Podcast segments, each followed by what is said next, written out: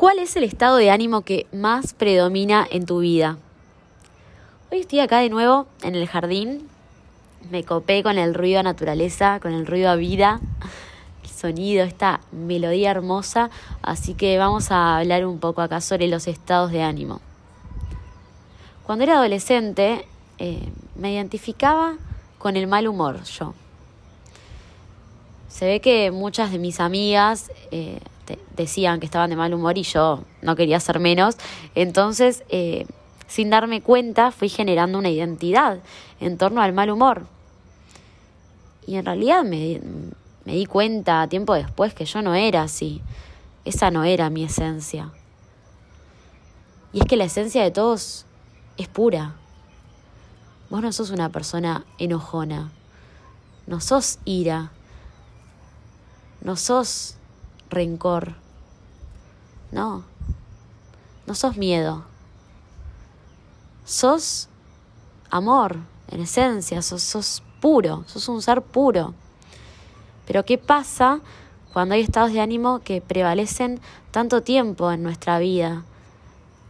Que ya empezamos a generar una identidad, ¿no? Les quiero leer un fragmento de un texto de Hoyo que se llama La maestría de los estados de ánimo. Y dice así. Pensar soy la mente es inconsciencia. Saber que la mente solo es un mecanismo, como lo es el cuerpo. Saber que la mente está separada. Viene la noche y después viene la mañana. Y tú no te identificas con la noche. No dices soy la noche. Y tampoco dices soy la mañana. Viene la noche y después viene la mañana. Viene el día y después vuelve la noche. La rueda continúa girando. Pero tú te das cuenta de que no eres estas cosas. Lo mismo ocurre con la mente. Aparece la ira, pero tú te olvidas, te conviertes en ira. Viene la avaricia y te olvidas te conviertes en avaricia. Se presenta el odio y te olvidas, te conviertes en odio. Eso es inconsciencia. Conciencia es darse cuenta de que la mente está llena de avaricia, llena de ira, llena de odio o llena de lujuria, pero solo tú eres un observador. Entonces, Puedes ver cómo surge la avaricia y se convierte en una gran nube oscura que después se dispersa y tú no has sido tocado. ¿Cuánto tiempo pueden quedarse?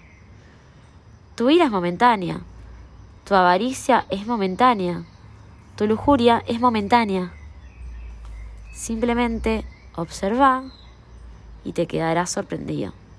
Vienen y se van. Y tú permaneces allí intocado, fresco y tranquilo. Me encanta este texto y me parecía una linda manera de, encarar este tema.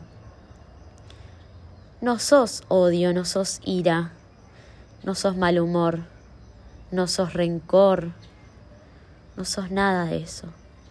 Simplemente sos.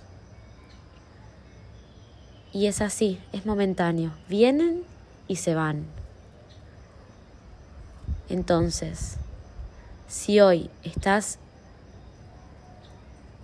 eh, sosteniendo, no encontraba la palabra, un estado de ánimo que no te es funcional, que no te lleva a lograr lo que querés lograr, que hoy ya no te está funcionando, no te sirve, ¿qué te impide cambiarlo?